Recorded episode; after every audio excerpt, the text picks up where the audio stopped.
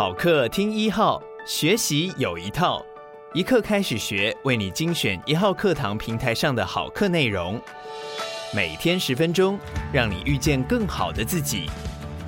现在就订阅一号课堂 Podcast，在第一时间收听到我们的精彩内容吧。接下来请听《野生台湾史》。Hello，大家好，我是谢金鱼。大家是什么时候第一次喝到台湾茶的呢？一说到台湾茶，我们大概很容易连接到两种，一种是手摇茶，一种是功夫茶。手摇茶是我的最爱啦，每天都要来一杯，不喝又像没吸毒一样，真的没办法活。大概是一九八零年代以后才开始这种东西，那它是模仿西方的调酒手法兴起的。可是功夫茶比较不一样哦，功夫茶一般都会在我们自家或者是庙靠庙嗲那种地方，就会有一个长辈跟耆老，然后一边讲古，一边就是用开水刷的那个茶具，然后接着就会在那个厚实的陶壶里面放上几匙茶米，然后那个茶米是什么呢？其实就是揉成球状的茶叶，它热水冲泡之后，整个就会舒展开来，显出原本一心二叶的样子。接着，我们再把茶壶缓缓提起，倒出色泽清雅的茶汤。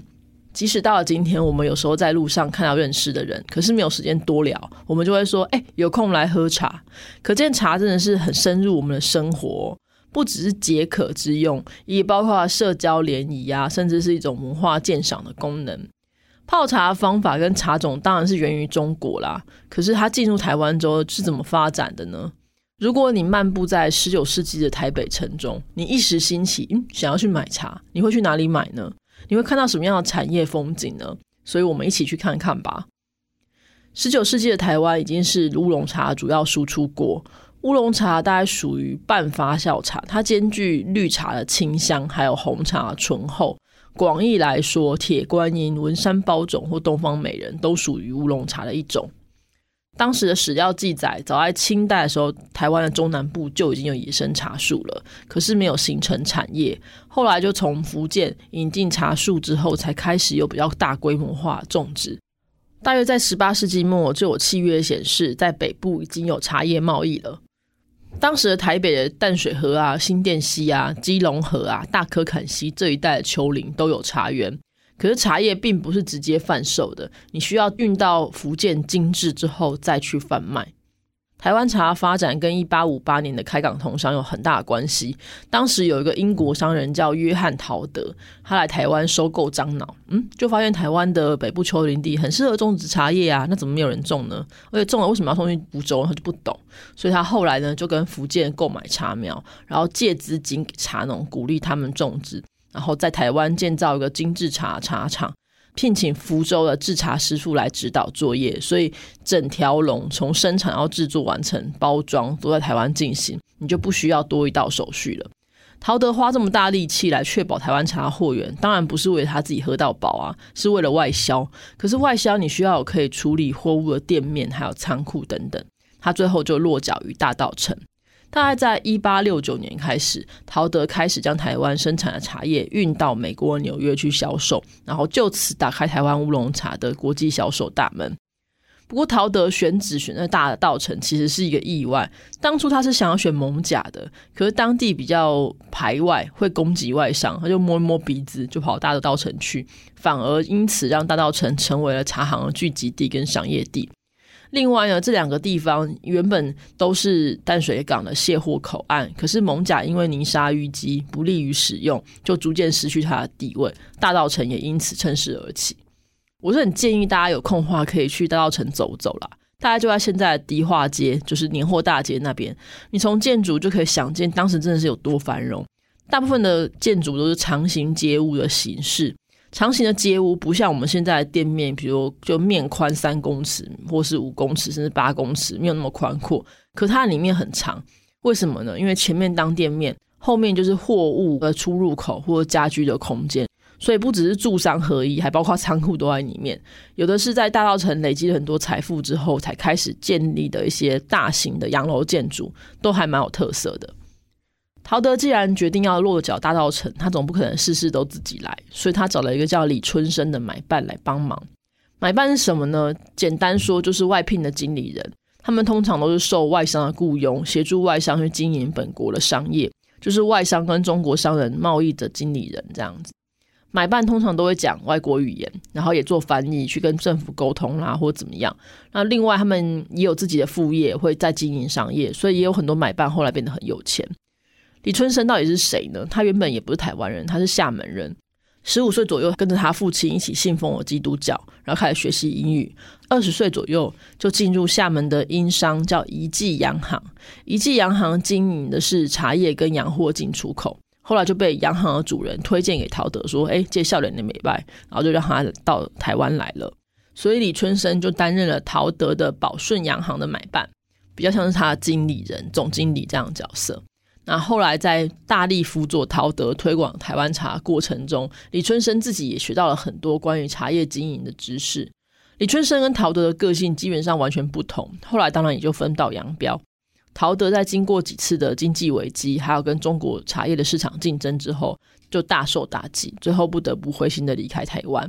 李春生就自己经营茶叶外销，还进口煤油，然后来提供台湾的照明市场，成为北台湾的后亚郎啊！财富听说仅次于板桥林家哦。李春生的故事可以告诉我们，只做一门生意是不行的，鸡蛋不能放在同一个篮子里面，要多角化的经营哦。李春生白手起家经商成功的秘诀是什么？主要还是因为他很细心、有耐心，而且他永远只用三分之二资本去投资，另外三分之一就留下来保本。现在很多人投资都是一掷千金，就全部给他赌上去了。这当然是一种勇敢呐、幸运的话，你就是一夕致富；失败的话，你就再也没有钱东山再起了。陶德就是这样。那李春生就比较不一样了，他就凭借这种得多失少投资计划，很谨慎的扩张，所以成为台湾的茶叶之父。除了做生意之外，李春生本身就也很懂得经营各种关系，像是公益啦、捐钱啦，在刘铭传主政的期间，造路、造体、建街什么，李春生都帮忙了。另外，他的英文非常流利，所以他也很熟悉洋务的各种新知，跟洋人也有很多的朋友。所以大家不管做什么，只要要跟洋人打交道，就会想要李春生。等到日本人来了之后，他也开始协助总督府去处理这种地方事务，就是成为一个地方有头有脸的士绅这样子。今日台北甘州街四十号的基督教长老教会大道城教会就是他捐献的。晚年他就在大道城教会担任长老，致力传教，自己也写了很多关于中西哲学啦、宗教思想的书，所以不只是一个会赚钱的商人而已，他也是有一些书香气息的。李春生的人生可以说是风光显赫。后来台北的茶商们合资创设了新高银行的时候，李家是最大的股东。那新高银行的新高是什么呢？新就是新就有新高兴的高，新高其实是新高山的简称，新高山就是我们现在的玉山，简单的说就是玉山银行，类似这样的概念。不过新高银行后来几经整并，成为现在的第一银行。后来他的子孙也继续的去经营贸易啦、金融，然后出国留学。李春生的儿子也曾经担任过总督府的评议会员，是还蛮活跃的一个人物。话又说回来，陶德在陶德来台湾的前几年，就曾经有个英国的外交官把台湾茶叶寄给英国的检验人员，检验人员认为台湾的茶叶品质很不错，可是缺点就是包装过于粗陋不精致，所以外销茶不只是看品质，也看外表。在陶德跟李春生的努力之下，台湾的乌龙茶逐渐打开市场。后来为了强调台湾茶异国风情，有些商人就会帮台湾茶设计很多漂亮的仕女喝茶图。现在我们还是可以看到一些这种包装的藏品，就是日本时代留下的。通常你会看到一个有着东方凤眼的女性，穿着传统汉族妇女的大金女衫，然后姿态很优美的坐在圆桌旁边，露着微笑，端着红色茶杯，然后里面就有一杯就是热腾腾、泛着橙黄色泽的茶，封面就大大写的 Formosa 乌龙 Tea，充满一种东方的神秘风情。对于欧美人来说，真的是很大的诱因。这样进入日本时期之后，台湾的茶叶也在世界各地的博览会屡屡获奖，而且在博览会也设置了这种吃茶店，哎，大家都可以来喝喝看，吸引了很多爱茶人士的赞赏。有了这种权威认可啊，有了宣传，台湾的茶叶外销就蒸蒸日上。日本政府为了能够刺激茶产业的外销发展，还有特别立法，严格去控制茶叶出口品质，还有在台湾举办了茶叶品评来刺激竞争。可惜二战之后呢，茶园荒废，产量锐减，台湾茶遭到重挫，加上台湾茶种植跟制茶成本很高，产量也有限。虽然我们曾经有过一段时间希望大力的发展出口，可是最后还是不抵成本因素，所以现在都是转内销为主了。进入二十一世纪之后，因为环保意识抬头，还有各种农业转型的风潮，过去使用这种惯行农法种植的茶叶，就必须要面对来自新时代的挑战。加上有经验的老师傅渐渐凋零，你要培育新的茶农、新的茶师，研发新的品种跟推广新的栽种方法，其实都需要投入大量的资源。近年来，更便宜、更接近台湾茶口感的越南茶或中国茶也大举进攻台湾，甚至在台湾拼装混合之后，可以用台湾茶的名义出口，就进一步打击台湾茶的生态。现在呢，如果你想要喝到真正的台湾茶，除非你找到你可以信赖的茶行。要不然就是要产地直送，在这种困境里面呢，这个网络就成了一条可以杀出重围的路。近年来的网络电商发展，缩短了茶农跟消费者之间的距离，让台湾茶可以用更便捷的方式来到我们的杯子里。可是挑战还在前方，有志喝茶的同志们要继续的努力才是。感谢你收听一课开始学，鼓励你现在就订阅一号课堂 Podcast 频道。第一时间收听我们的优质节目，每天十分钟，遇见更好的自己。一号课堂。